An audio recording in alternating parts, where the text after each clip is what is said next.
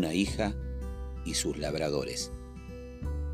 Primero me escribió preguntando disponibilidad y costos para varios viajes entre un domicilio de Coglan y los aeropuertos Newberry y Ezeiza. Pensé que podría ser su secretaria y que solo estaba organizando los vuelos de su jefe, pero cuando la busqué esa madrugada muy temprana y aún viajando sola, me di cuenta que era su esposa. Conversamos lo suficiente y al bajar en la zona de partidas del aeroparque, me confirmó los otros vuelos para las semanas siguientes. Unos días más tarde, después de dejar a otro pasajero en Ezeiza, volví a Coglan, esta vez para buscar a ella y a su marido, a quien hacía muchos años yo no veía. Llegué temprano y busqué un lugar iluminado y acompañado para no esperar en la puerta de su casa cuando ya había caído la tarde. Me fascinó el barrio y en una de sus esquinas, un lugar perfecto me invitaba a estacionar entre destellos de colores de los carteles de neón de una vieja pizzería. Apagué las luces, recliné el asiento y para descansar esa media hora elegí a Cat Stevens y disfruté una vez más de su maravilloso Father and Son. Intenté dormitar unos minutos, pero el olorcito a musarela pudo conmigo. Con enorme esfuerzo pedí solo una porción que con generosidad el maestro Picero cortaba más grande con su filosa cuchilla, indicándome que iba con yapa por haber sido el primer cliente de la jornada que estaba próxima a empezar. Crocante y caliente, un delicioso manjar y una servilleta de papel gris que quedaba impregnada con aceite de oliva. Unos metros antes de llegar a su casa, recurría a un chicle de mentol y a aromatizar el auto con un perfume para bebés. Sin apuro, ya estoy. Ya salimos, Rufo. Atento a cualquier sombra o movimiento durante esos eternos minutos de espera, Miré hacia adelante y a través de los tres espejos. Un ruido a portón, un gato blanco y negro que salía disparado y el inconfundible sonido de las rueditas de las valijas sobre la vereda me avisaban que era el momento de bajar del auto. Al vernos de cerca reímos mientras nos dábamos un abrazo. Estás igual, estás loco, Rufo. Acomodamos el equipaje y nos fuimos perdiendo entre calles y avenidas en dirección a la General Paz. Esos 50 minutos de viaje hasta el aeropuerto, cuando no surge ningún imprevisto, pasan desapercibidos, sobre todo en reencuentros después de tanto tiempo. Hasta a veces parecieran suficientes para poner al día décadas de ausencias. No sabía que volaban hacia Australia, y al enterarme no pude evitar contarles sobre Cami y Marcos viviendo desde hace dos años en Manly. ¿Qué edad tiene Cami? ¿Se casó? ¿Está embarazada? Es el primero, o sea que con Mario van a ser abuelos. Qué grande, Rufo, qué viejos que estamos. No sé si estamos viejos, pero lo que estamos viviendo no tiene precio. Llegamos a Ezeiza sin habernos dado cuenta que unos minutos antes, desde Flores hasta la estación de servicio de la autopista Richieri, había habido una tremenda persecución policial y un feroz tiroteo con un delincuente apenas mayor de edad y su cómplice de 15 años.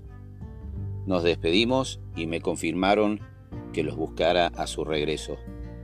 Salí del aeropuerto y al escuchar la radio solo pensé una vez más en lo que significa el destino un reencuentro de años y quizá por una porción de pizza no nos alcanzó una bala perdida o chocó el auto de los delincuentes antes de estrellarse sobre la IPF donde tantas veces paré a cargar nafta o a descansar un rato. Pasaron las semanas y seguí con mis viajes entre domicilios, hoteles y aeropuertos y un día antes de su arribo me escribió su hija. Mañana llega mi mamá y sé que arreglaron con vos para que los busques, pero si es posible y no te complico, me gustaría ir yo para darles una sorpresa. Al enterarme de sus 18 años y lo que tenía pensado hacer, dudé en que podría tener un lío con mis pasajeros, pero me dejé llevar por el empuje arrollador de una hija empoderada, sensible y ansiosa por el reencuentro. Con un estilo respetuoso pero huracanado, me fue convenciendo de su sorpresa. Yo no le puedo preguntar nada porque mi mamá es muy intuitiva y se va a dar cuenta enseguida. Por favor, ayúdame, Rufo.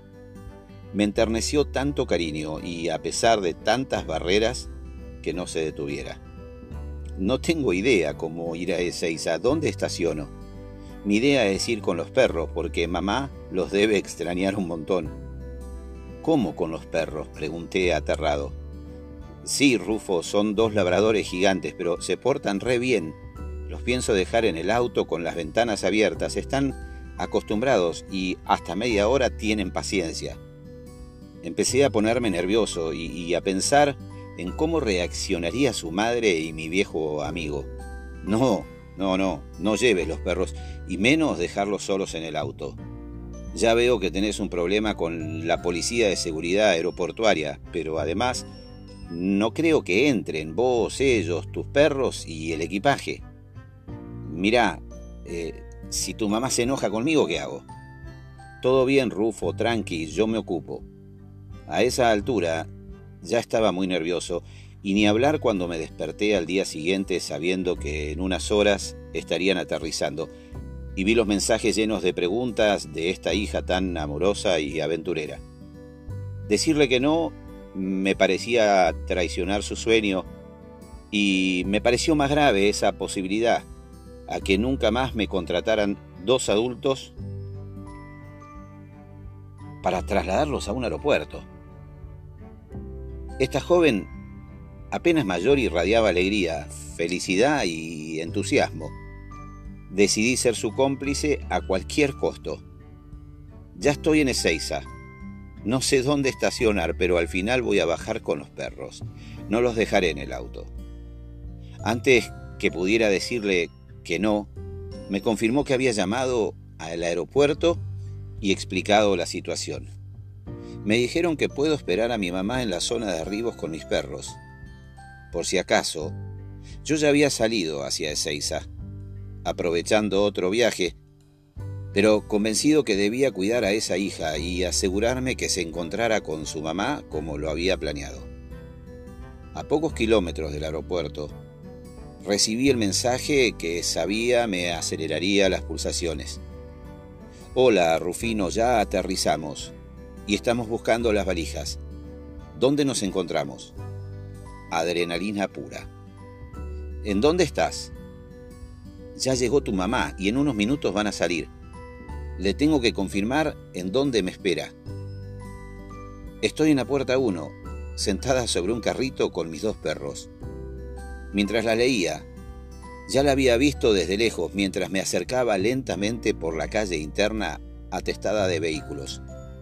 Una divina en una escena como de esas películas que todo lo pueden. No pude dejar de pensar en los pasajeros que entraban y salían, y en la misma policía de seguridad aeroportuaria, preguntándose por una chica tan joven, vestida muy alegre con dos labradores negros gigantes con arneses en Ezeiza. Hola, bienvenidos. El ideal es que me esperen debajo del cartel de la puerta 1. Si les parece bien, los busco ahí, apenas me avisan que están. Estamos en camino, Rufo. Anda viniendo. Ante la mirada de dos agentes de tránsito, la llamé con un grito y enseguida se dio vuelta mirándome como si hubiese sabido que la estaba cuidando. Nos miramos, sonreímos y le pedí permiso para sacarle una foto con sus dos amigos. Están viniendo para acá. Sos una genia. Qué linda sorpresa le vas a dar. Te felicito. Gracias, Rufo, sos un capo. Me alejé para que el encuentro fuera solo de ellos. Miré desde lejos y al verlo juntos seguí contento mi camino.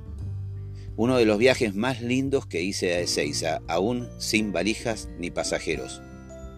No había llegado al puente 12 y seguía pensando en el coraje y entusiasmo de esta joven de 18 años cuando recibí tan lindos mensajes de ambas. Gracias, sos un genio. Ya estamos todos juntos. Estamos llorando de la emoción. Gracias por la sorpresa, no lo puedo creer. Te agradezco tanto.